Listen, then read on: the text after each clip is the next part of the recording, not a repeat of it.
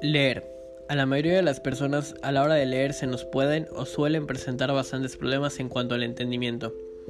A todos nos ha pasado que nos piden, por ejemplo, en clase que leamos un texto, y al terminar de leerlo, cuando nos piden que resumamos lo que leímos, no tenemos idea de lo que acabamos de leer, o cuando nos piden estudiar, poder leer 10 veces el mismo enunciado y por más que queramos no poder prestar atención.